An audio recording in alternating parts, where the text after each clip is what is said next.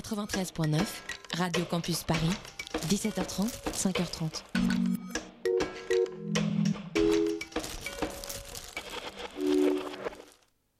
Il est 20h02 sur Radio Campus Paris, c'est l'heure d'externe nuit. Down to business. I got my wild cherry diet Pepsi, and uh, I got my blackjack gum here, and I got that feeling. Mm, yeah, that familiar feeling something rank is going down out there. Oui, non, non, vous vous trompez pas, il s'agit bien d'une apostrophe. hein. Voilà, je m'adresse à vous, chers spectateurs. Don't ever feed him after midnight. She's alive! Alive! ready to party. I'm sorry, Dave. I'm afraid I can't do that. I'm a man. Well, nobody's perfect. Qu'est-ce que c'est sont à l'aise dans leur personnage, l'équipe est bien soudée, les problèmes personnels ne comptent plus, le cinéma règne. Vers l'infini et paraît que 5 est le numéro parfait, malheureusement ça commence mal. Ce soir on est plus nombreux que ça autour de la table. À ma droite il y a Sophie Cat qui ce soir comme tous les autres nous parlera Lettonie et lumière bleutée, ses deux plus grandes passions. Il y a Charlie qui nous donnera ses tips pour survivre à l'ubérisation de la société à l'œuvre dans le dernier Ken Loach. Roman de retour à Zombieland après un bref séjour au pays des vivants. Toujours à ma droite il y a Léa qui prêchera la bonne cinéphilie debout sur la montagne. Caché sous la table il y a Félix qui nous dira tout le bien qu'il pense de mon chien stupide. Et enfin comme le veut la tradition, assis seul et à ma gauche il y a le traître Laurent. Extérieur nuit c'est parti.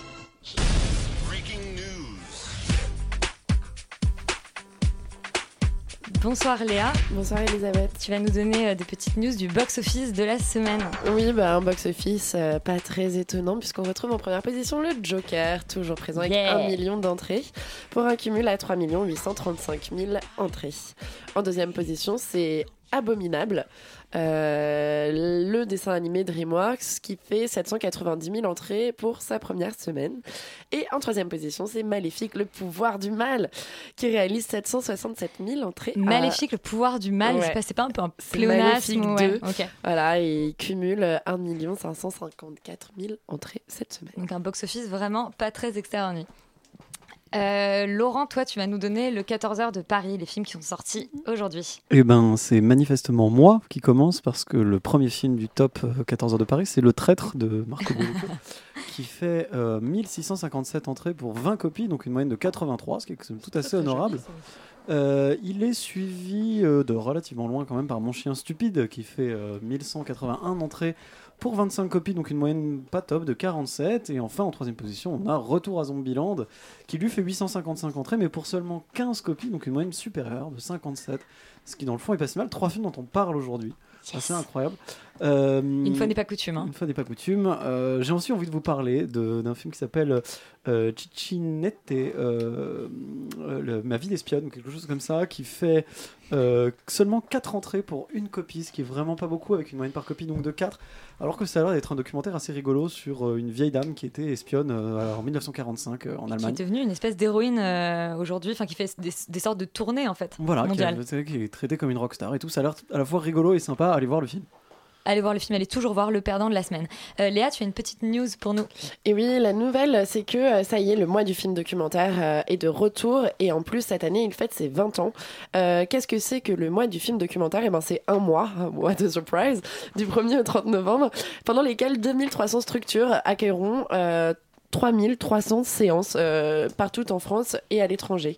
La programmation est en ligne. Les festivités ont donc commencé euh, dès hier avec une avant-première euh, à Beaubourg du film, du documentaire du Charuel en audio description, puisque c'est aussi ça le mois du documentaire, c'est de découvrir aussi des nouvelles manières de, percevoir le cinéma. Vous pouvez retrouver toutes les informations sur le site le mois du doc, m o i s d u d o c tout attaché.com. Merci Léa. Euh, le premier film dont on va parler ce soir, c'est un film qui figure donc euh, dans le, le 14h de Paris. C'est euh, Mon chien stupide d'Ivan Attal. On écoute la bande-annonce. Je m'appelle Henri Mohen. Il y a 25 ans, j'ai écrit un best-seller. Mon roman avait pulvérisé tous les records de vente et remporté presque tous les prix littéraires. Depuis ce jour, je n'ai écrit que des merdes. Ma femme, Cécile, 25 ans qu'elle tenait le coup à mes côtés. Son secret de beauté, Sophie Cat, c'est à toi que revient le- le- l'immense honneur de pitcher euh, Mon chien stupide. Alors, mon chien stupide. C'est que le donc. film euh, l'est tout autant Alors là, tu viens de, de tuer une de mes blagues. Ah, merde. Effectivement, je voulais dire c'est un chien stupide, mais c'est surtout pour moi un film très bête. Mais, mais voilà, donc avant Très- tout, très oui, bête oui, parce très belle blague, je chien. sais, je sais. Comment? Très bête pour le côté chien ou pour le côté stupide? Pour le côté cabotinage, peut-être, euh, je sais pas. Oh. Non, mais voilà, c'est donc une tragicomédie inspirée du roman de John Fante, qui est donc un roman posthume qui est sorti en 85.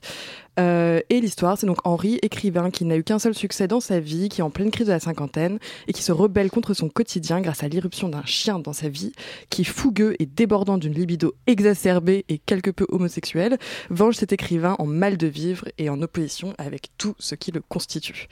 Voilà. Alors bon, à partir de là, donc le roman, je crois, est, intéressant, mais, euh, mais, mais le problème de ce film, c'est que rien n'est euh, intelligemment, intelligemment mis en scène, ni l'adaptation, ni la relation entre Henri et Cécile, ni les crises des enfants et leur départ consécutif.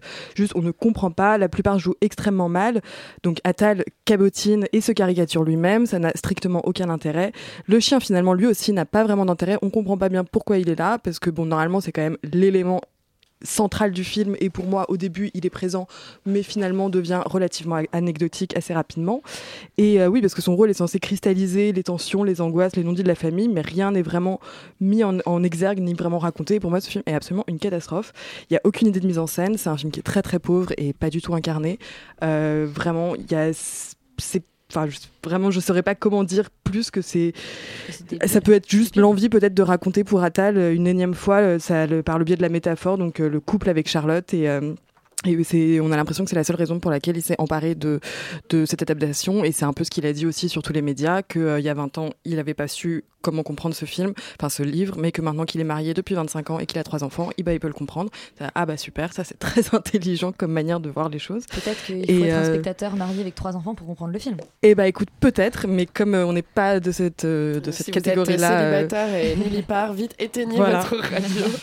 Donc, euh, donc non, c'est qu'on aime ou pas Fante, euh, enfin en tout cas Fante, en tout cas son écriture normalement transmet toujours quelque chose de très impolitiquement, enfin de très politiquement incorrect, quelque chose de l'ordre de, la déchirure, du, sale, du rugueux. Et là, il y a vraiment rien de tout ça, et c'est un film extrêmement lisse et banal. Et j'ai vraiment eu l'impression de voir un, petit bourgeois qui essayait de dire euh, merde et putain et que ça marche pas du tout parce que bah en fait euh, il a le col resserré jusqu'au haut et ça fonctionne pas du tout.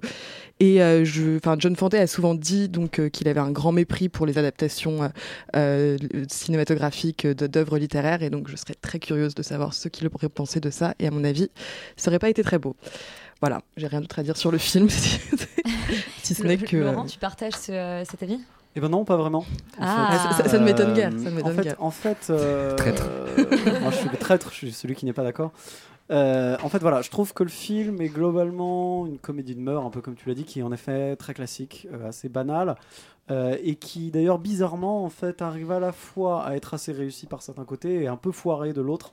C'est-à-dire que à la base, le film essaie de, voilà, de raconter cette histoire un peu mélodramatique, un peu triste, en y ajoutant des éléments de comédie, euh, qui est une intention assez louable, parce que comme ça, ça permet de faire un peu de comic relief, ce qui est toujours assez, euh, assez agréable quand on raconte des C'est quoi le comic relief? Le comic relief, c'est essayer d'introduire du comique pour euh, soulager un peu le côté mélodramatique. Merci, je t'ai entendu soupirer. hein. Euh, voilà, mais je l'ai fait. Euh, c'est normal. Euh, donc, euh, le problème, en fait, c'est que le comique en question est vraiment moisi. Euh, les ressorts comiques du film, c'est essentiellement bah, regarder comme ce gros chien est costaud et pédé. Et donc, du coup, c'est marrant. Oulala. Euh, et c'est un peu dommage parce que, parce en fait, je trouve qu'au contraire, le film est vachement plus intéressant quand il s'intéresse au côté euh, euh, drame familial, comédie de mœurs, etc. Et que euh, même il y a quelques moments comme ça qui arrivent à garder un peu un humour noir vis-à-vis des enfants, euh, sur les parents qui en ont marre de leurs gamins, qui sont des sales cons globalement, Euh, ou en tout cas, enfin c'est un peu plus compliqué que ça, mais qui sont essentiellement des sales cons. Mais mais mais il y a d'autres choses aussi qui sont assez intéressantes au-delà des vannes. Je veux dire, il y a des trucs sur le fait de vieillir, sur la transmission, ce qu'on transmet à ses enfants ou pas, sur sur comment dire, sur la solitude, sur sur le vide. Il y a tout un il y a tout un truc qui est pas complètement inintéressant sur la manière de traiter le vide, comment est-ce qu'on fait le vide autour de soi, pourquoi, comment, pour, enfin, et- etc. Il y a, y, a, il y a un point de vue qui est pas débile, et je trouve que tout ça est assez touchant et assez bien foutu parce que les personnages eux-mêmes sont relativement crédibles Et pour certains, alors c'est vrai que les gamins, je suis d'accord, sont un peu ratés, mais autant euh, voilà, le couple euh, Attal Gainsbourg fonctionne plutôt pas mal et a des choses Les gamins intéressantes. sont un peu ratés, c'est- c'est c'est- C'est c'est un un- beau compliment un- dire à tes voisins de palier. C'est un couple, c'est un couple, à, c'est un couple à la ville, c'est un peu C'est un nombril, c'est un peu nombriliste, non Je sais pas. C'est un peu nombriliste peut-être, mais en tout cas, je sais, enfin parce que je sais pas si c'est c'est le genre de choses dont, ils- enfin tu vois, le genre de crise qu'ils vivent ou le genre de le genre de comportement qu'ils ont. J'espère pas trop pour eux parce que Et on bon, s'en fiche, d'ailleurs on s'en fout.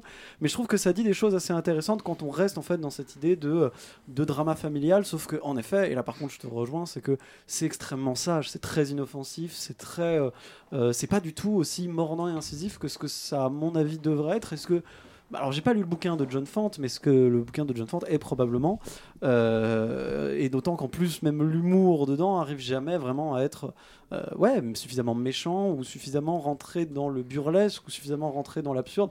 On est juste dans de la grosse comédie française un peu lourdingue et franchement c'est pas c'est pas terrible à cause de ça. Enfin c'est un peu raté à cause de ça. Après le film est quand même sympathique au point que dans le fond, euh, ça m'a donné envie de lire le bouquin et que c'est peut-être une des meilleures choses que peut faire une adaptation de film. En tout cas, c'est peut-être la moindre des choses que peut faire une adaptation de film. Donc dans le, en, en film, je veux dire. Donc dans le fond, euh, bon, pourquoi pas. Après, euh, en effet, c'est pas, c'est pas extraordinaire. T'es un peu euh, marié, père de trois enfants, toi. Ouais, peut-être, euh, peut-être. euh, Depuis plutôt qu'on 25 ne- ans. Peut-être plutôt qu'on ne le pense. Je ne sais pas. je sais pas. Félix? Euh, moi, je reviens, je rejoins totalement Sophie 4. Pour le coup, euh, j'ai trouvé ça vraiment horrible et raté à tous les niveaux et je vois pas- vraiment pas l'intérêt Vous de. êtes trop jeune, je pense, c'est. Bah, ça. ça. Non, mais en fait, je, je, je trouve, je trouve le, le pitch assez, euh, assez intéressant et je pense que tu donnes ça aux, aux- euh, à, voilà, je sais pas, à des, à des metteurs en scène anglais, ça peut être hyper grinçant, ça peut être hyper intéressant. Le problème, c'est que bah on est en France et que Yvan Attal, c'est pas vraiment ça. Et je trouve que c'est un film qui est, qui se veut un peu euh, euh, un, postulat un peu rebelle avec euh, quelque un, un- côté un peu pessimiste, un peu une espèce de misanthropie en fait de comptoir, mais qui est extrêmement superficielle parce que bah les personnages sont très superficiels. Et moi, je trouve que ces espèces d'enfants, euh, il y en a, alors il y en a un, c'est euh, le mec hyper doué, mais qui est un espèce de rebelle écolo, et l'autre, il est jaloux de son frère parce que il rate tout et que sa passion c'est le surf, et euh, et l'autre, euh, c'est un espèce de de, de gros euh, mec euh, militarisé, machin, euh, un peu débile, machin. En fait, tous les personnages sont des stéréotypes d'eux-mêmes. Gainsbourg, c'est euh, voilà l'espèce de mère au foyer, alcoolique, euh, qui prend des, des antidépresseurs, mais euh, qui est superbe, hyper, enfin prof de français mer- merveilleuse, etc. L'autre, voilà, Yvan Attal, c'est c'est un elle espèce est, de elle est mère au foyer et prof de français? Non, bah en fait, elle, elle est mère en foyer, mais elle travaille pas et après on lui donne la possibilité de d'écrire elle machin. fait, elle fait les dissertes de elle son fait les fils. dissertes de son fils, machin, et son fils du parcours. Enfin, en fait, j'avais l'impression d'un espèce de, de déjà-vu constant qui ne sert absolument aucun propos, euh, et qui du coup nous sert un espèce de, de drama familial, pour une espèce de soupe inintéressante. Surtout qu'en plus, on dépeint en fait Yvan Attal comme un mec horrible, mais à la fin, eh ben, on l'aime quand même papa, et j'arrive pas à voir la morale dans tout ça, parce que c'est quand même un mec qui est, odieux, et finalement, bah, ses, enfants l'aiment quand même, et j'arrive pas à comprendre vraiment ce que le film essaie de nous, dire là-dessus. Et en plus, je trouve que euh, en ce qui concerne la comédie, c'est un vulgaire, euh, c'est hyper machiste. Il y vraiment, c'est sale. Je, je, je, je comprends pas comment c'est possible de faire des blagues encore comme ça. Donc non, je- pour moi, c'est vraiment un total raté. Ça n'a aucun intérêt. Ouais, de l'humour sale et une mise, une mise en scène trop propre. Euh. Alors que ça devrait être l'inverse. Ça devrait Ouais, être l'inverse, exactement. exactement. Euh, maintenant, on va parler du, du nouveau film de Ken Loach, euh, Sorry We Missed You. On écoute la bande-annonce. You name it, I've done it. Concreting, plumbing, Is that you two? I've done it all. Why'd you give it up? He's just gone from job to job.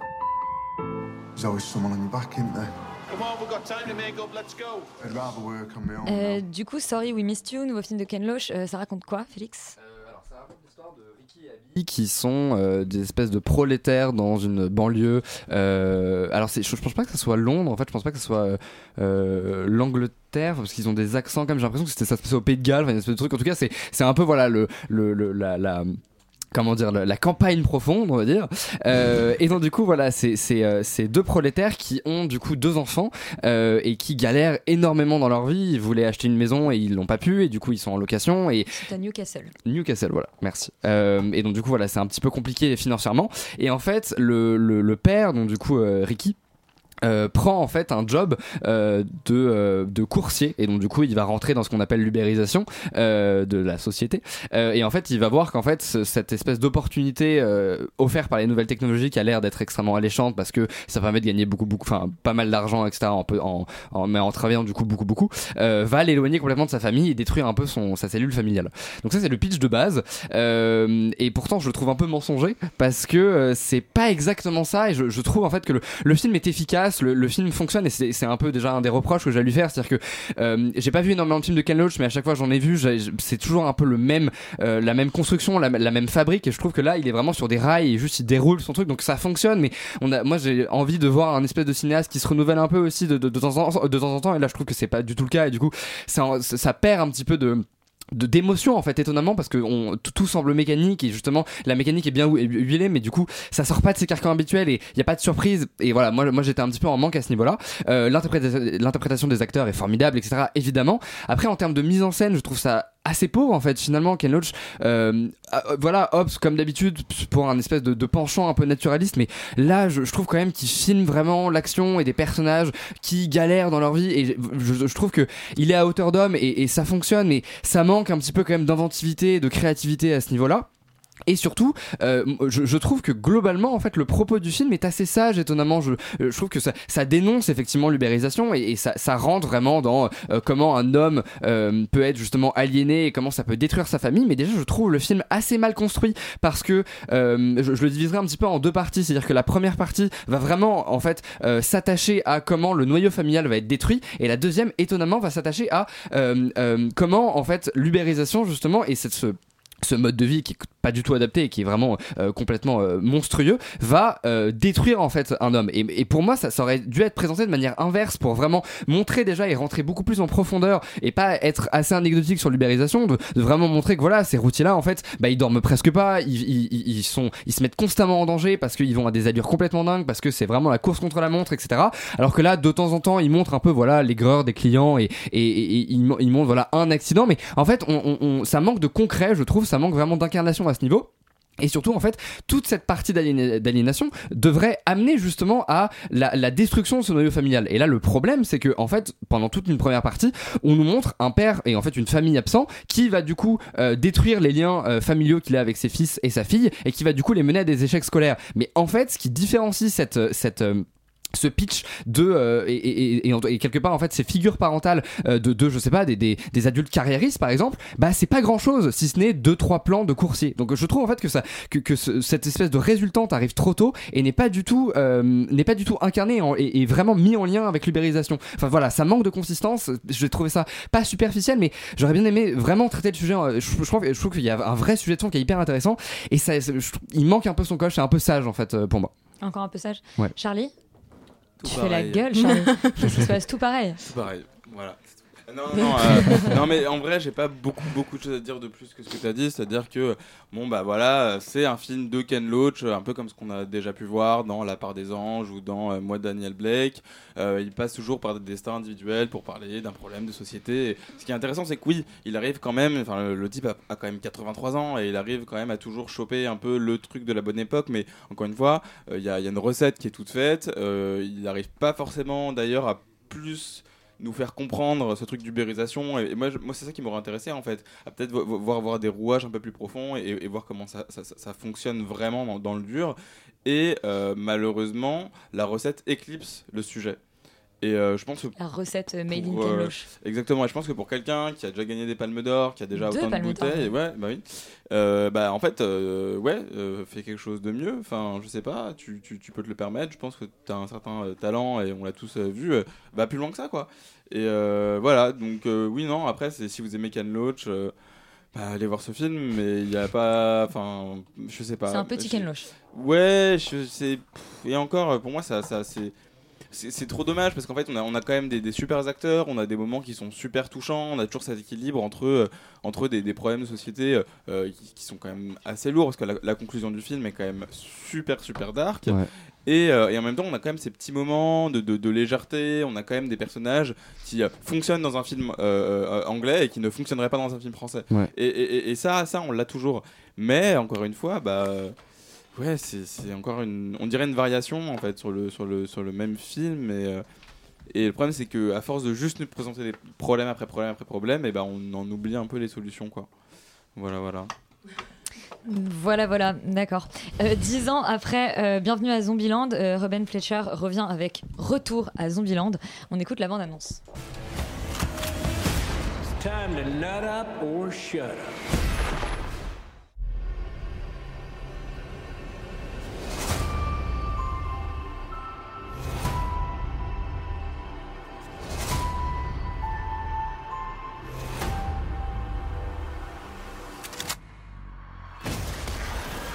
Roman, tu vas avoir la lourde tâche de pitcher.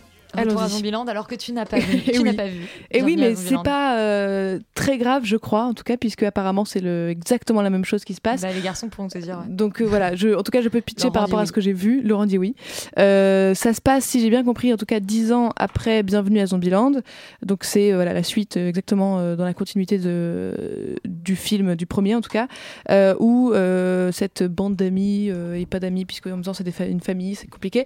En tout cas, la troupe continue de survivre au milieu euh, des zombies qui eux-mêmes euh, ont évolué euh, et sont devenus de plus en plus forts. Mais en gros, l'incident déclencheur du film va être que Little Rock, donc un, des personnages en fait féminins du film, va fuguer et donc le reste de l'équipe va partir à sa recherche. Euh, voilà, je rappelle. Je qu'elle fugue avec un hippie quand même. Exactement, avec Ça, un hippie euh, qui joue de la guitare et qui fait semblant qu'il a écrit toutes les chansons merveilleuses euh, qui ont déjà été écrites. Qui est non violent et qui, Qui est non violent, quand qui est pacifiste. 10 ans dans un monde Oui, de zombies, Donc, mais ça, attends, ça pose de il- problème à il, il personne. prétend qu'il a, écrit des chansons. Qu'il a écrit euh, des chansons, comme, ouais. dans, comme dans Ouais. Yesterday, ouais. Exactement. Euh, Très bon film. Contrairement à celui-ci. Déjà, je rappelle que euh, Ruben euh, Fleischer a quand même commis Venom. Mais bon, je suis du genre à, à donner des deuxièmes chances aux gens. Je ne suis pas très rancunière, donc je suis allée voir ce film. Et j'ai eu tort, effectivement. En tout cas, il m'a pas. euh, il, il faut la saisir, cette seconde chance, quand je te la donne. Et ce n'était pas le cas. Déjà, moi, je, je pousse un petit Bah coup de gueule. Ruben, oui, vraiment. euh, parce que à la fin du film, dans, dans la salle, les gens applaudissaient. Donc, sûrement à croire qu'ils avaient été en fait euh, eux-mêmes transformés en zombies. Moi aussi, remarque, j'applaudissais, mais parce que je pense que faire un film aussi nul relève de l'exploit. Euh, Je suis un peu méchante avec ce film, mais parce que déjà, un- mon premier gros problème avec, ce, avec euh, Retour à Zombieland, c'est que. je te jure. tu te tais, traître. Exactement. tu n'as pas la parole. Non, mais déjà, le pro- premier gros problème, c'est qu'il n'y a absolument pas de scénario. C'est qu'il se passe littéralement rien pendant 1h30. Et je n'ai pas vu le premier, mais ça donne absolument pas envie, si, surtout quand on me dit que c'est la même chose. Ensuite, je sais que le film joue énormément avec la, car- la caricature, la débilité. Il prend d'ailleurs le, le parti pris euh, de, de briser le quatrième mur. Donc en en parlant directement à son spectateur, Euh, mais il faut me dire quelque chose derrière tous ces partis pris euh, et, et- et- et tout. C'est Finalement, parce que c'est le scénariste de Deadpool. Oui, sûrement. Mais en tout cas, euh, voilà, avant, d'avoir euh, euh, la forme, il faut déjà avoir un fond. Et ensuite, je trouve ça assez fascinant des films qui veulent à tout prix être féministes et le, le vouloir tellement qu'ils finissent par être complètement misogynes. Pour la mise en scène, il y a quelques plans qui sont sympathiques, mais on finit même par se demander si c'est finalement pas de la chance, tellement le reste n'est pas réfléchi. Il reste quelques bébés scènes qui sont quand même drôles. Quelques bébés scènes. Ouais, des petites scènes en tout cas. si Oh, je... c'est trop Oh oui. mignon. Euh, bah, parce qu'elles sont vraiment toutes petites euh, et qui, qui, qui peuvent être un tout petit peu sauvées parce qu'elles sont drôles et qui, je crois, tiennent euh, quand même au casting qui est assez euh, bon euh, et notamment une scène post-générique qui est euh, très très drôle pour le coup mais que je ne vais pas spoiler sinon ce- ça n'a Et, et casting, ouais, qui, est le, qui est le même casting que, donc, Oui, dans, que dans le premier, ouais. dans Bienvenue à Zombieland, donc Jesse Eisenberg, Emma Stone, Abigail Breslin et Tout à fait, ouais. Léa? Oui, bah alors moi j'avais pas vu le 1 non plus. Euh, Ah bah, J'ai rapidement quand même compris le concept euh, que euh, bon bah la moitié de les, les plus, enfin la, la totalité des gens sur la sur Terre étaient des zombies. Le film commence où vous avez cette espèce de groupe qui décide d'aller squatter la Maison Blanche où ils tuent des dizaines de zombies dans un champ de blé puisqu'apparemment ce qui est planté dans la pelouse devant la Maison Blanche c'est du blé. hein. Mais en fait il y a aucun zombie à l'intérieur de la Maison Blanche donc déjà je me suis dit ok on va être dans un truc pas du tout, euh, pas du tout euh, film de zombies un peu apocalyptique réaliste. On est clairement dans une grosse parodie, euh, euh, blabla. Mais ouais, je, je, en fait, j'ai trouvé ça. J'avais des attentes parce qu'au début, on présente trois types de zombies. Alors, il y a le zombie Homer qui est un peu le zombie débile, le zombie. Euh, qui est Hawking, donc le zombie Stephen Hawking qui est hyper intelligent, et le zombie ninja. Et moi je me suis dit, putain, le zombie ninja, ça va être génial, quoi. C'est un zombie, tu l'entends pas, euh, il est ouf, euh, et en fait on le voit jamais. Du coup, c'est un peu ça qui est dommage, c'est qu'on on on te fait une promesse avec plein de trucs, on te fait une promesse d'évolution des personnages aussi, parce que au début du film, il y a ce, truc où Jesse Eisenberg il demande en mariage Emma Stone, et tu dis, oh putain, enfin, tu vois, tu tu tu t'imagines un peu tout et n'importe quoi, why not, il y a un bébé, c'est un bébé zombie, on n'en sait rien, enfin. Et en fait, il y, a- il y a juste, euh, il y a juste rien de tout ça qui se passe, on est sur une intrigue à deux balles, et on termine euh, dans, euh, dans, dans le film avec Blanche Gardin, là, chez les, dans la ZAD, quoi, on finit dans une ZAD. C'est Zombieland à la ZAD, et voilà. Et ça te plaît pas? Bah. Les ZAD pourtant. En fait, j'ai même pas, je me suis même pas reposée. Enfin, j'ai pas vraiment ri. Je me suis pas. euh, Non, je, je pense que j'ai pas des arguments très intéressants à développer là-dessus, à part dire que c'est vraiment pas top. Euh, Félix, tu as déjà pas aimé deux films ce soir. Est-ce que Re- Retour à Zombieland euh, Je. Voilà. ça va Hater. Euh, Ouais, c'est un peu ça. Euh, et encore, je ne vous parle pas de Doctor Sleep, donc vous avez de la chance. Euh, mais qui est vraiment genre suicidaire. Euh, donc, alors, moi, j'ai vu le premier. Et je me suis endormi sur le deuxième, voilà, je, je l'avoue. Euh, aimé et le premier? J'avais aimé le premier, ouais, parce que voilà, c'était il y a 10 ans et ça. euh, C'est pas un argument, ça. Non, non, non. J'étais et innocent. Je, je peux, je peux finir. non, mais ça, ça reprenait en fait tous les codes de, de, zom- de- de- voilà, des films de zombies, ça les déconstruisait et du coup c'était assez rigolo. Il y avait un vrai côté parodique, mais, qui- mais qui était assumé. Et finalement, c'était assez, euh, assez intelligent en fait. Je, je trouvais que c'était assez fin. Il y avait des blagues qui fonctionnaient. C'est ça, c'est que là, la parodie où tu le vois dans le lit en train de lire la BD euh, sur euh, C'est l'angoisse. Walk- C'est- Walking Dead, ouais. où il dit oh là là, c'est pas du tout réaliste ce bouquin, et t'es là en mode genre. Ouais, c'est hyper non, mais lourd. c'est too much, c'est comme Ouais. disait Laurent plus tôt sur le Mon Chien Stupide, c'est du comic relief. C'est ça, exactement. rien, et ça, en fait, ça veut réutiliser la pop culture, sauf que bah, euh, cette espèce de, de- de délire parodique, bah, enfin, avec la- l'arrivée d'Internet et YouTube et machin et trucs, en fait, finalement, bah, c'est au cœur de notre société maintenant. Et c'était, ça l'était un peu moins il y a 10 ans, mais je trouve que maintenant, bah, c'est plus du tout d'actualité, c'est extrêmement daté. Euh, et non, le, le, le- il y a deux trucs qui m'ont fait vraiment rire. C'est le début, l'intro avec le, logo Columbia. Oui. Là, j'ai trouvé Oui, ça grave, vraiment cool. Et la, la scène post-générique. Donc, ça exclut Ouais. quand même le film, en fait, en gros. Ouais, Donc, c'est quand même assez. Deux bébés scènes. Voilà, c'est ça, deux Mais qui petites sont même pas scènes. les scènes du film, hein, c'est vraiment la scène post-générique Ouais. et, et avant et, le et générique. l'intro, fait. le logo. Euh, mais du coup, non, le, le, le vrai, le vrai souci, c'est que rien n'a évolué depuis, depuis, ce, en fait, depuis Bienvenue à Zombieland. La mise en scène, c'est la même chose. Le, le générique de début est pareil. Les, les- le problème, c'est que les arcs des personnages sont exactement les mêmes. C'est-à-dire que, en fait, dans le premier film, Jesse Eisenberg, il veut pécho Emma Stone, et genre Emma Stone et Little Rock euh, sont, euh, enfin, n'arrêtent pas de les, de les, de les trahir et, et justement laissent des mots et tout, et, et se barrent à chaque fois en, en, les, en les braquant et prenant le matériel. Là, c'est la même chose. En fait, vraiment, il y a rien qui n'a évolué. La mise en scène, c'est exactement la même. En fait, tout est pareil, en beaucoup plus débile, beaucoup plus vulgaire, relativement moins drôle et en fait assez stupide. C'est-à-dire qu'on a l'impression qu'ils ont voulu, effectivement, tu parlais tout le délire de la ZAD avec les hippies, etc. En fait, on a l'impression qu'ils ont voulu faire un espèce de nada, nanar un peu rigolo en mode, hé, on va bien se marrer, c'est n'importe quoi. Sauf qu'en fait, le premier, c'est pas exactement ça. C'est-à-dire que c'est n'importe quoi, mais c'est juste absurde. C'est pas non plus totalement irréaliste, etc. Là, je trouve que ça, juste, ça part vraiment dans tous les sens. C'est- mais au moins, c'est ça, même pas drôle. ça m'explique toutes les blagues autour des notes parce que c'est vrai qu'il y a plein de, de private jokes par rapport au premier film et que euh, là, Oui, voilà, coup, exactement. euh, Comme ça, c'est une séance de rattrapage. Laurent. Eh Ben, je trouve, bon, encore une fois, je vais pas être complètement d'accord. En fait, Ah, euh, le traître. en fait, en fait, euh, déjà, déjà, je pense que c'est compliqué de voir ce film si on n'a pas vu le premier, euh, parce que clairement, oui, c'est un film qui est très, très auto-référencé, donc forcément, c'est un peu difficile.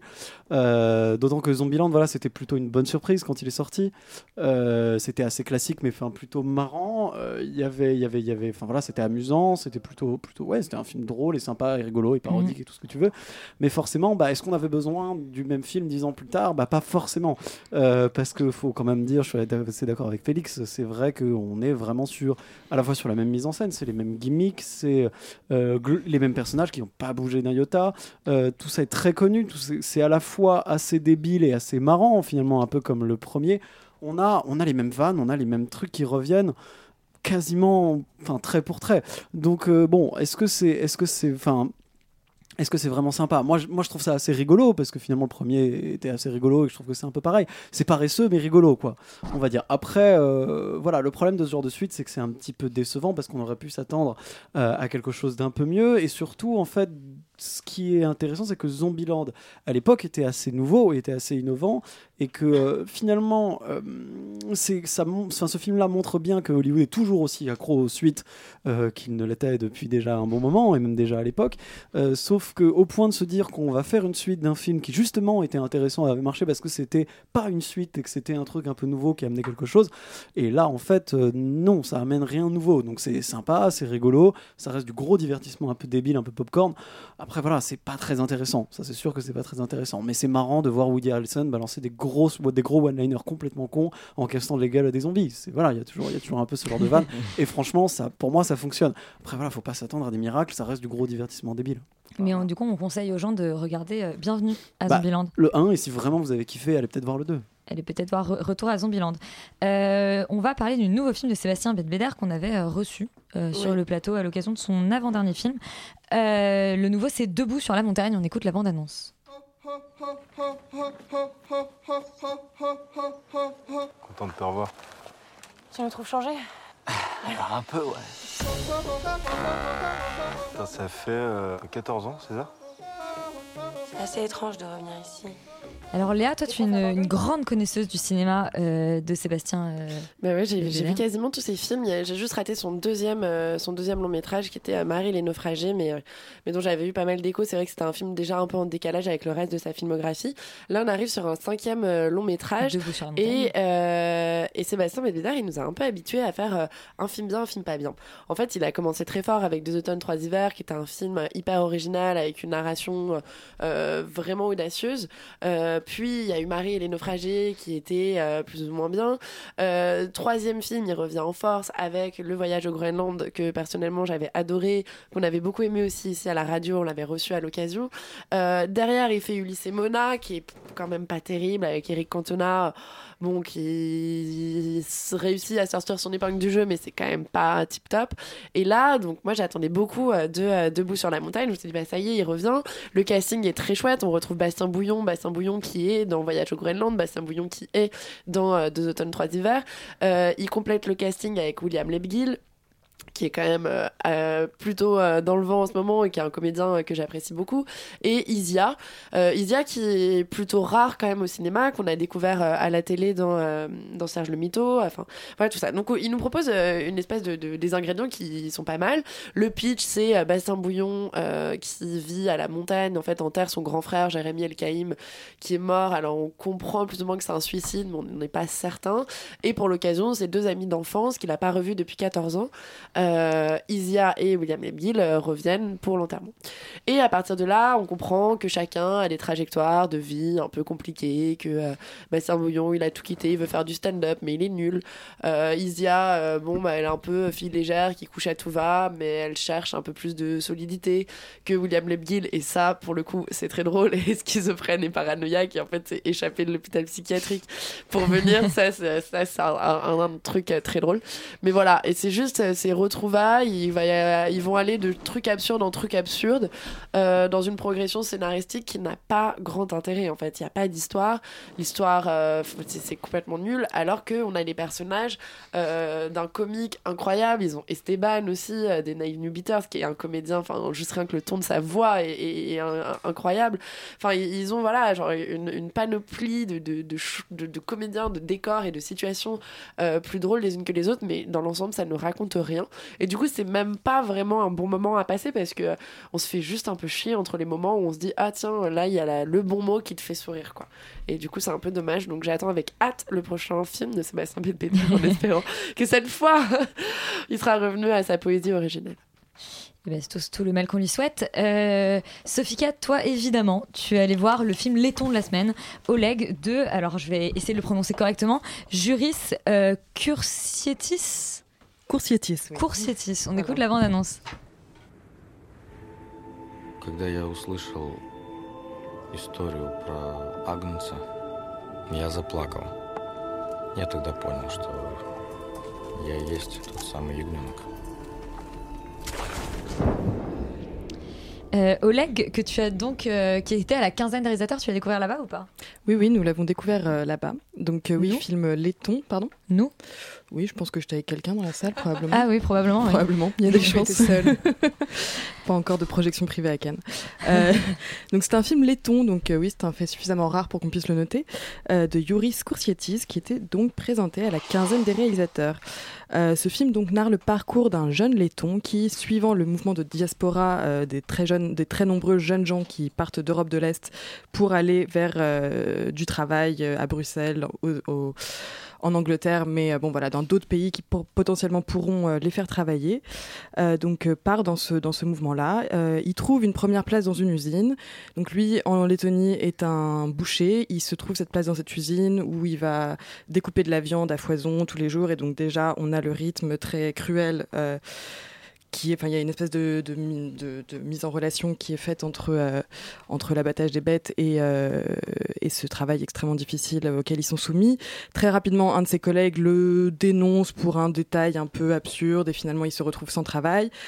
Un, un jeune homme polonais lui propose de le rejoindre et donc du coup prend cette espèce de d'apparence de, sauveur et finalement ce, jeune homme est, euh, fait partie de la mafia polonaise et donc du coup peu à peu lui prend son, son son passeport, le mot que je ne trouvais pas, son passeport, et euh, puis son téléphone, puis commence à l'embrigader aussi, enfin à l'empêcher de réfléchir par lui-même, commence à vraiment à, avoir une emprise extrêmement violente sur lui et finit par le réduire dans un esclavagisme moderne en l'enfermant donc dans une cave, dans une maison absolument atroce, dans une banlieue qui est constamment grise, euh, où il finit par être un espèce d'animal complètement à la merci des cris et des coups de folie de cet homme qui est absolument effrayant et angoissant. Donc euh, le mérite de ce film, et oui voilà, c'est un film qu'on a très très léger, très ouais. envie d'aller voir. Ah, les Euh, Polonais, toujours les ah, les laitons. Oh là là. le mérite de ce film, donc c'est vraiment de mettre en scène euh, et d'informer sur ce type de situation. Mais le problème est, est là justement, c'est que c'est un, c'est pas un documentaire, c'est un film qui est essentiellement de fiction. Et, euh, et à partir de là, donc certes, on a un propos extrêmement intéressant et riche, mais euh, la for- le- au niveau formel, la mise en scène est absolument inintéressante et laisse complètement à désirer. Et on a l'impression d'assister à quelque chose qui est absolument pas inspiré et que le réalisateur est allé choper un peu partout euh, les influences qu'il avait trouvées euh, cool, on va dire, des dernières années. Donc on a le, le format carré à la Dolan, on a euh, cette espèce de gamme chromatique très... très peu nuancée, euh, très diaphane, très dans les tons gris, bleu. Alors oui, non, cette fois-ci, le bleu ne m'a pas plu. Oh. Et euh, oui, non, non, non, parce que quand le bleu n'est pas, n'est pas exploité et ne raconte pas quelque chose, quand c'est juste pour faire partie d'une- d'un truc à la cool, ça ne m'intéresse pas. Mais donc voilà, donc non, c'est un sujet qui est donc évidemment morose et c'est qui est extrêmement souligné par cette mise en scène qui est vraiment et carrément rébarbative et donc du coup cette, cette redondance ne fait en fait qu'alourdir ce propos et manque de subtilité et marque vraiment de gros sabots un discours qui aurait vraiment gagné à être un petit peu plus allégé et on a des séquences onériques qui interviennent sans qu'on sache très bien pourquoi. Il y a tout un discours pseudo-religieux très, très étrange. Tu, tu comprends pas bien ce que ça raconte. On sent qu'il essaie, enfin, on sent qu'il essaie de convoquer plein de choses différentes, mais que ça ne fonctionne absolument pas. Et, euh, et voilà. Et donc le, c'est, pour, enfin, Une déception. Ouais, c'est vraiment une grande déception et peut-être que justement tout est trop évident en fait euh, pour euh, et, et que le spectateur donc en fait ne peut jamais vraiment échapper au signifiant que veut absolument nous montrer la caméra et, euh, et donc sans aucun espèce de espace de respiration en fait ni même de liberté le film s'enferme dans une spirale en fait qui est relativement artificielle et qui finit par mettre euh, le spectateur complètement à distance et qui n'apporte rien si ce n'est une information sur cet esclavagisme moderne qui se passe dans les banlieues de Pologne. Voilà. Donc euh, un film, euh, un film pas très léger euh, que tu ne nous recommandes pas vraiment. Non. On est toujours sur Radio Campus Paris et on va parler euh, du film euh, de, de- voilà du biopic sur Laurent le traître de Marco euh, Bellocchio. c'est exactement on ça. écoute la bande annonce. Faccia i nomi, Buscetta. Dottor Falcone, noi dobbiamo decidere solo una cosa. Chi deve morire prima, lei o io? Io rinnego questo nome, io rinnego Tommaso Buscetta. Non ci sono intoccabili. Alors euh, Laurent, qu'est-ce que ça raconte ton biopic et euh, est-ce que tu as aimé ce traître? Eh ben, écoute, euh, déjà, c'est pas vraiment un traître, et c'est ça qui, est- c'est peut-être le seul truc intéressant du film. Euh, Je donc, en fait, dire c'est ce qui est un peu dommage parce donc que ça parle, donc c'est voilà, c'est c'est un film donc de Marco Bellocchio comme tu l'as dit, qui était à Cannes. Euh, Il y a qui est joué, euh, enfin le rôle principal est joué par Pier Francesco Favino, qui est un extra extraordinaire et qui est toujours aussi extraordinaire dans ce film qu'on avait découvert surtout en France avec Romanzo Criminal, qui a joué dans plein de films, etc. qui a joué dans Narnia d'ailleurs Qui a joué dans Narnia, qui a, l'anecdote, qui a fait, qui a Narnia fait des 2. choses assez improbables, mais qui a fait des choses excellentes, notamment Subura. Enfin bref, qui a fait plein, de- Ah plein de très bons films. et ça raconte l'histoire voilà, du premier repenti de Cosa Nostra, c'est-à-dire la, femme, la mafia sicilienne. La femme italienne. La mafia sicilienne, non, non, non, non. C'est, je n'ai- la femme italienne n'est pas Cosa Nostra, non. Et, euh, et donc, qui a, qui a dénoncé ses anciens acolytes euh, au juge Falcone dans les années 80 et euh, qui, qui, donc a servi à mettre en place les grands procès, la grande répression judiciaire du crime organisé en Italie. Euh, et donc ça raconte sa vie à la fois dans la mafia, à la fois pendant le procès et à la fin quand il est témoin protégé pour parce qu'il a fini sa vie en fait en tant que témoin protégé aux États-Unis. C'est un film qui en fait a du bol parce qu'il bénéficie d'un vrai terreau de personnages assez incroyable avec des situations historiques assez dingues, dont les grands procès etc où étaient jugés des dizaines de mafieux notamment. Euh, du coup pour ça en fait le film euh, a pas mal de bonnes scènes, il a pas mal de passages assez sympas. Euh, même s'il est assez bizarrement filmé, c'est-à-dire qu'il y, y a une espèce de filtre assez étrange, on a un peu l'impression de regarder un film télé, c'est assez, assez, chelou, avec des, d'autres moments, des- certains moments qui sont d'ailleurs assez incroyables, notamment bah, Alors, je, bon, je vais pas vous spoiler parce qu'en fait, c'est voilà, c'est un fait d'autorité publique. Là, la mort du juge Falconet qui se fait euh, exploser en fait par la mafia, qui est une scène assez incroyable. D'autres qui sont purement et simplement dégueulasses, c'est-à-dire euh, il y a des passages où on voit des espèces d'animaux en cage comme ça, ou des trucs, des trucs complètement ridicules, ou alors des espèces de décomptes qui n'ont aucun sens. On comprend plus ou moins que c'est des décomptes de morts. Enfin bref. Les y a n'ont pas l'air d'accord. hein. il y a clairement, y a clairement des choses qui sont pas très claires et qui sont pas très belles et pas terribles, euh, alors qu'il y en a d'autres qui sont vachement jolies, ce qui est assez curieux. Mais le vrai problème du film, en fait, c'est que il fait précisément ce qu'un film n'est pas censé faire, c'est-à-dire se contenter de relater les faits et de raconter les événements euh, sans véritable ambition narrative. C'est-à-dire que ça raconte pas grand chose et c'est assez dommage parce que ça fait un film qui est même assez chiant, qui dure deux heures et demie, qui dans le fond euh, a un rythme qui est pas, enfin qui, arrive pas vraiment à tenir la longueur parce qu'il y a quand même pas mal de moments où on s'emmerde et c'est pas à la hauteur à la fois du personnage et des enjeux. Parce que fait finalement la seule réussite de ce film c'est cette espèce d'étude de cas autour de ce personnage de Tommaso Buscetta qui est le qui était Don Massino qui est le qui voilà qui est le, personnage de la mafia en question euh, et qui en fait lui ne se voit pas comme quelqu'un qui a abandonné Cosa Nostra mais au contraire comme quelqu'un qui est le dernier survivant des gens qui n'ont pas abandonné les principes de Cosa Nostra et que euh, voilà les nouveaux et notamment euh, euh, qui est le qui le boss voilà qui, qui, commence à tuer tout le monde et qui fait n'importe quoi lui est à l'inverse de ce type là un vrai mafieux et c'est le dernier. Donc voilà ça aurait pu faire un très bon documentaire euh, mais sauf que là c'est un film et clairement ça tient pas ça tient pas la route ça tient pas l'ambition qu'il a parce que euh, ça, ça, ça raconte l'histoire globalement assez mal euh, alors qu'il y avait un super sujet donc le film est, est regardable et, on peut le sauver cer- pour certains moments mais franchement genre dans, dans, dans, dans, dans la mise en scène de manière très stricte dans, la, dans la, enfin, la- la- la narration la manière de raconter l'histoire c'est franchement très léger beaucoup trop léger quoi malheureusement.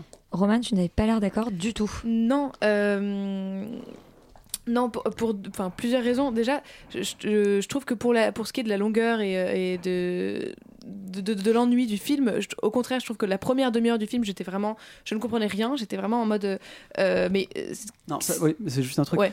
Si, tu- si on connaît pas l'histoire de ce qui s'est passé en Italie à l'époque, Oui. moi ce que je connaissais pas bien, c'est quand même très compliqué. Totalement. et bah euh, c'était mon cas aussi. Justement, j'ai passé la première demi-heure du film en me disant c'est quoi ce bordel? C'est qui lui? Pourquoi pourquoi on le tue? Je comprends rien.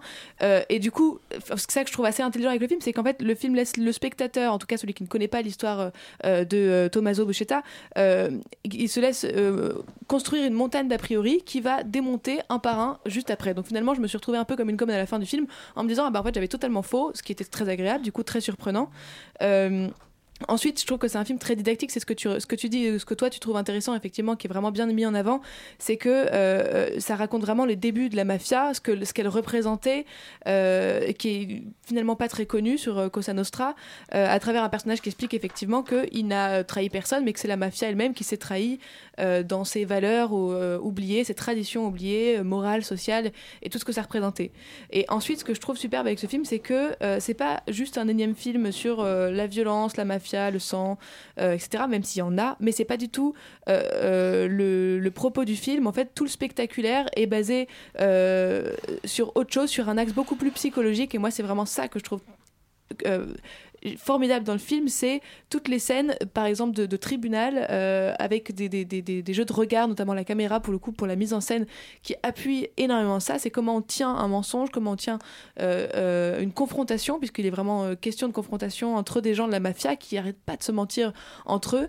Et ça, c'est intense, et c'est pour ça que finalement, le film, même s'il ne raconte que des faits, euh, moi, c'est ça que, que- qui arrive à, à- à m'intéresser finalement, c'est quels sont ces faits et comment ils, ils ont été euh, traités, comment le mensonge a été traité à l'époque, etc. Donc c'est un film qui est super dense, euh, qui est assez dur, mais qui est euh, super bien, super intéressant, très bien mené. Et je fais juste une parenthèse pour dire que le film Piranha, qui était sorti finalement Mm, il y a pas longtemps, et pourrait presque être la suite directe en fait de, de ce film, puisque ça raconte la mort de la mafia de la même façon que ce film le raconte, différemment bien entendu. Mais en tout cas, j'ai pensé à, à Piranha en regardant voilà, euh, le traître.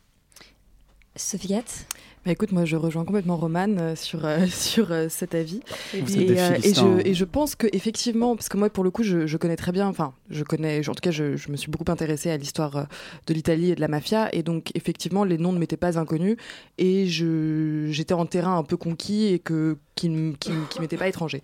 Donc je suis très vite entrée dans le film, mais justement comme je l'ai vu avec Roman, je me disais mais mais est-ce qu'elle va tout comprendre? Est-ce qu'elle voit Est-ce qu'elle comprend que Totorina c'est vraiment le mec qui est en train de- de- de- d'orchestrer tous ces tous ces meurtres euh, dont on voit le décompte effectivement, et que tout ça n'est pas forcément extrêmement bien mis en, exergue. Mais du coup, j'étais très intéressée à, la fin du film et donc de ce que tu dis là, que effectivement c'est une autre manière de voir le film en tant que spectateur que de ne pas connaître cette histoire-là. Donc moi, étant une spectatrice qui connaît toute cette histoire-là, je trouve que c'est un film qui est absolument brillant et époustouflant parce que pour la première fois, j'étais face à un film de mafia qui dure deux heures et demie, qui réussit non seulement à reprendre les codes du grand film de mafia, le code, les codes du thriller, les codes du film politique, en les remâchant et en en formant une espèce de, de, de, de film somme en fait, qui pour moi était vraiment assez exceptionnel, où il y avait vraiment un vrai discours aussi à la fois mais vraiment, oui, effectivement, très, porté sur la question psychologique, d'essayer de comprendre en fait cette mafia, d'essayer de comprendre ce qu'elle représente pour les Siciliens, qu'il y a du coup cette, euh, ligne euh, euh, de- des Siciliens qui en fait considèrent que la mafia est une bonne chose pour eux, qu'elle leur donne du travail, que c'est quelqu'un, que c'est une entité qui a toujours été là pour les protéger, pour les, encadrer, que il y a cette donc effectivement Bouchette qui considère que lui, la mafia qu'il a connue a été trahie, mais que c'est quelque chose vers lequel il faudrait retourner, qu'il y a cet aspect de Qui a, qui a été celui qui a en fait tra- transporté la mafia vers les- vers le pouvoir et qui est le premier à avoir en fait digressé et rompu un peu une ligne d'or qui est euh, tuer, euh, tuer le- le- les politiques, tuer les policiers, tuer les juges. Et il y a aussi effectivement cette relation extrêmement profonde et ambiguë entre le respect et la mé- méfiance, entre le juge Falcone et, euh, et, euh, et Bouchetta, qui est extrêmement bien mise en scène, qui se fait uniquement sur, des, de- de- sur une mise en scène qui est vraiment au, co- au cordeau, qui est... je, je suis en train de dépasser complètement mon temps là, c'est ça. c'est- Ah euh, bah là, voilà. Attends, Pardon, mais vraiment, film? pour moi, c'est un film qui est vraiment extrêmement étonnant et c'est une vraie leçon de cinéma. Et il y a une mise en scène vraiment. au Ah oui, non, mais vraiment, moi j'ai été mais, mais bluffée. et des rappels musicaux de chansons qui mettent en place une tension. Il y a vraiment plein de petits détails disséminés comme ça pendant deux heures et demie et c'est une énorme claque. Enfin, vraiment, et c'est un film qui habite ensuite. Claque très faible, des, quand même. des- des années. des années, Un soufflé, pense Laurent. Euh, d'accord, bon, bah, le, le traître ne vous met pas d'accord. Euh, Charlie va nous parler de 5 et le numéro parfait d'Igor. Voilà, un monsieur qui n'a pas de nom de famille. On écoute la bande-annonce.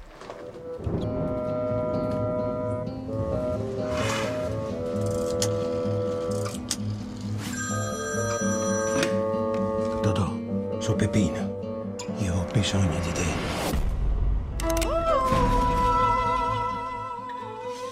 Euh, Charlie, tu es seul à être allé voir 5 et le numéro parfait. Euh, Merci, merci, merci. J'aime beaucoup commencer dans ce genre d'ambiance. C'est vraiment sympa. Une Euh, minute de silence. Euh, Qu'est-ce que ça raconte? Euh, en fait, c'est l'adaptation d'un roman graphique, euh, donc du fameux Igor. Donc, il est à la fois auteur du roman graphique, et réalisateur de ce film, euh, où Tony Servillo, qui campe un ex-tueur à gages euh, de la Camorra nommé Pepino Locicero, euh, va un peu voir son destin C'est bien, il y a une euh, ambiance complètement. On va rester dedans. hein. complètement changé. En fait, c'est euh, ce, ce dernier veille sur son fils Nino, qui est un bandit de plus en plus euh, réputé, qui arpente euh, les bas-fonds de la ville avec élégance. Et euh, le jour où son fils est- se fait tuer par un certain Monsieur X, euh, Pepino se lance à la euh, poursuite du tueur et n'hésite pas à désinguer tous ceux qui se mettraient en travers de son chemin. Donc là, on est dans une espèce de représentation assez pop euh, de ce que seraient les rues de Naples dans les années euh, 70. Euh, une ambiance euh, euh, tantôt lente de film noir qui a contrebalancé par une esthétique BD, euh, des fois un peu à la Sin City. Euh, le film est découpé en chapitres illustrés par des petites séquences en dehors de la diégèse, un peu comme des situations stylisées euh, qui mettent en exergue ce qui se passe dans le film. Euh, je pense que d'un point de vue esthétique, c'est un film qui est très très cool.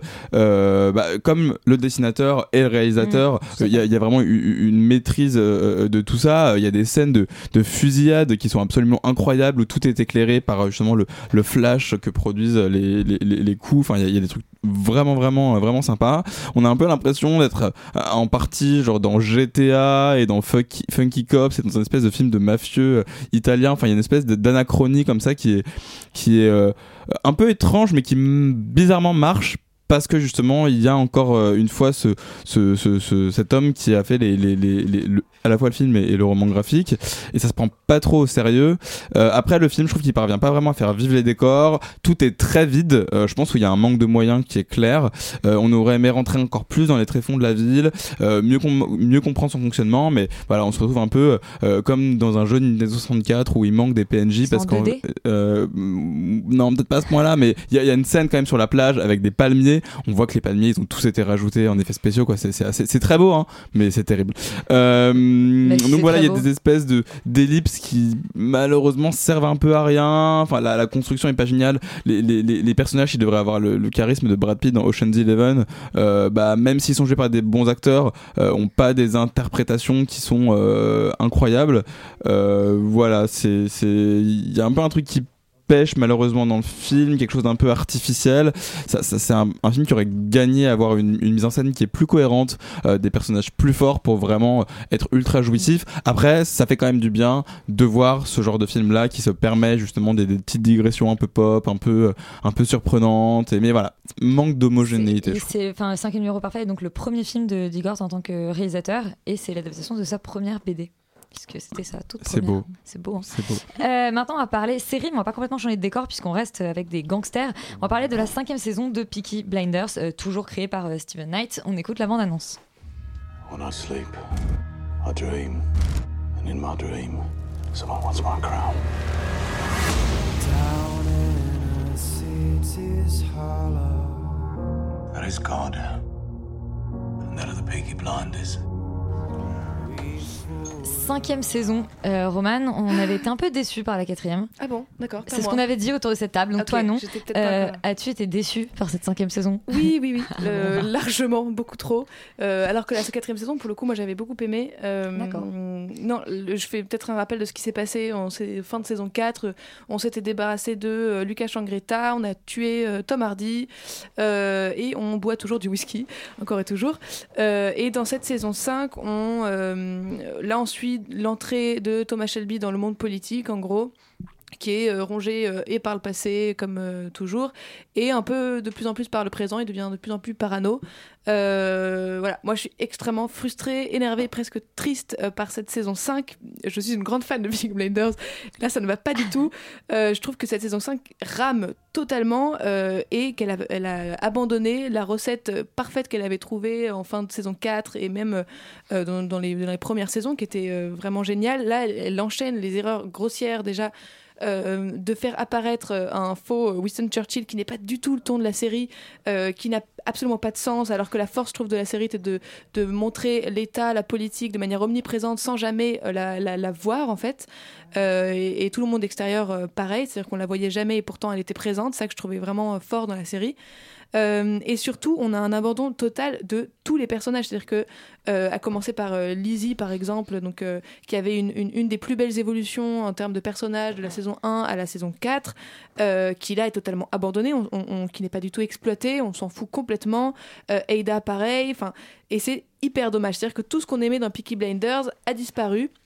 Et pas, seulement en termes narratifs, je trouve qu'en en, en- en termes de mise en scène, que s'est-il passé Euh, il- Vraiment, on, s'ennuie euh, et vraiment par le montage, par les plans qui sont lents, on comprend pas du tout ce qu'on nous raconte. En plus, pourquoi tu nous fais un ralenti là et puis là euh, pas? Pourquoi tu nous mets des cartons alors qu'il n'y avait pas avant? Enfin, la musique aussi qui a changé. Enfin, je me suis vraiment posé des questions sur qu'est-ce qui s'est passé entre les réalisateurs, si c'était engueulé ou je ne sais quoi.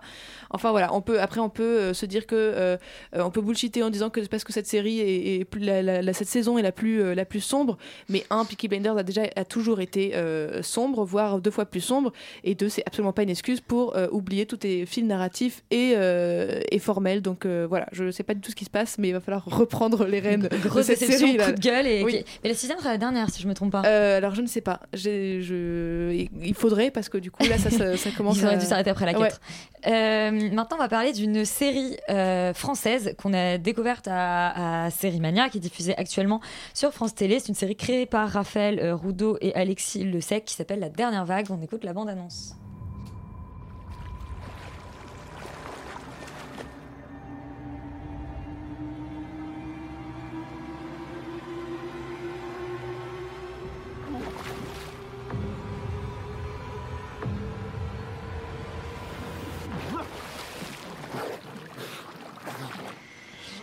Bon, euh, on n'a pas entendu grand-chose. Je crois que c'était quelqu'un qui se noyait plus ou moins. Ouais, ça Euh, donne le ton un peu de, de- de la série. Euh, Qu'est-ce que ça raconte la, la dernière vague C'est pas le film donc, de, de Peter. euh, Non, ah, non, non, non, c'est pas un film de, de propagande nazie en Allemagne. Euh, c'est euh, C'est pas ça ce que je citais, un- mais- Ah, ça, ça se passe dans un petit village, euh, dans un petit village des Landes, au bord de la mer, et euh, et il y a euh, en fait un nuage très étrange en forme de gros cigare qui tournoie euh, au-dessus de l'eau. Et lors d'une compétition de surf, euh, tous les, participa- les participants à la compétition, en fait, le, le nuage s'abat sur l'eau. Et euh, euh, quand le nuage s'évapore, les participants ont disparu. Mais heureusement, ils reviennent à la fin de la journée miraculeusement, sans aucun souvenir de ce qui leur est arrivé. Et chacun a des changements. Par exemple, un petit garçon se met à, retrouver une vue parfaite avec les yeux bleus. Enfin, tous ont un léger euh, changement chez eux. Voilà. Voilà, qu'est-ce que.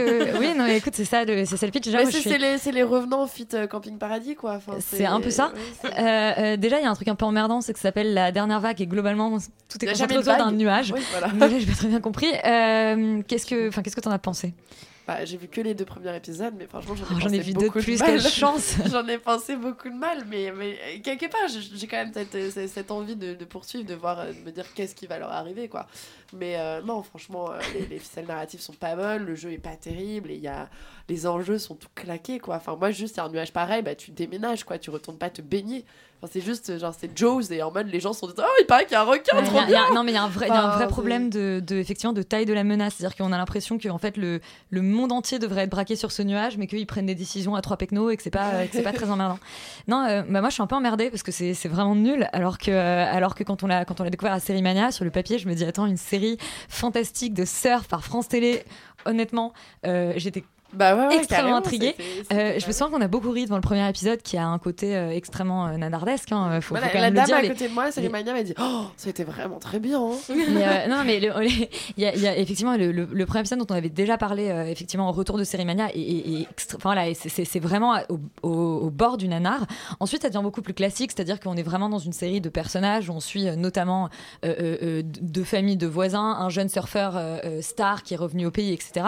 Et on comprend euh, petit à petit, alors après avoir regardé les épisodes 3 et 4, que finalement ces personnages effectivement développent des dons parce qu'en fait ils sont les messagers du nuage, donc les messagers de la nature. Et qu'en fait. Et de Laurent, fait, la tête de la voir. euh, c'est une série écolo. C'est une série écolo et qu'on fait du mal euh, à la nature, on l'empoisonne et donc la nature se venge. Euh, euh, le problème, c'est que quand on entend les, les- les créateurs de la série en parler, eux, ils ont envie de faire Lost, ils ont envie de faire Les Revenants, ils ont envie de faire The Leftovers, mais le mystère ne fonctionne jamais. Enfin, c'est vraiment assez ridicule à tous les à tous les niveaux. Il y a un vrai problème de réalisation, de jeu, d'écriture. J'en parle même pas.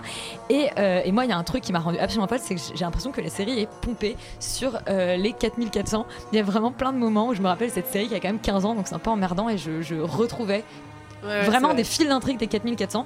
Euh, on n'a pas le temps Moi, de je pense que plus nous s'en aussi, il faut parler. qu'on disparaisse dans le nuage. Et en même temps, euh, c'est pas très grave. Euh, Extérieur Nuit, c'est déjà terminé. Euh, je crois qu'on a nos successeurs au micro. Euh, Qu'est-ce qui se passe ensuite sur Radio Campus Paris? Eh bien, euh, tout de suite, dans une petite minute, c'est Histoire d'œil. On reçoit, on va parler de rap camerounais. Et on reçoit notamment Bouddha du groupe Séminaire et la reine du hip-hop camerounais, Lady B. Et ben, on reste absolument sur Radio Campus Paris et nous, on se dit à la semaine prochaine.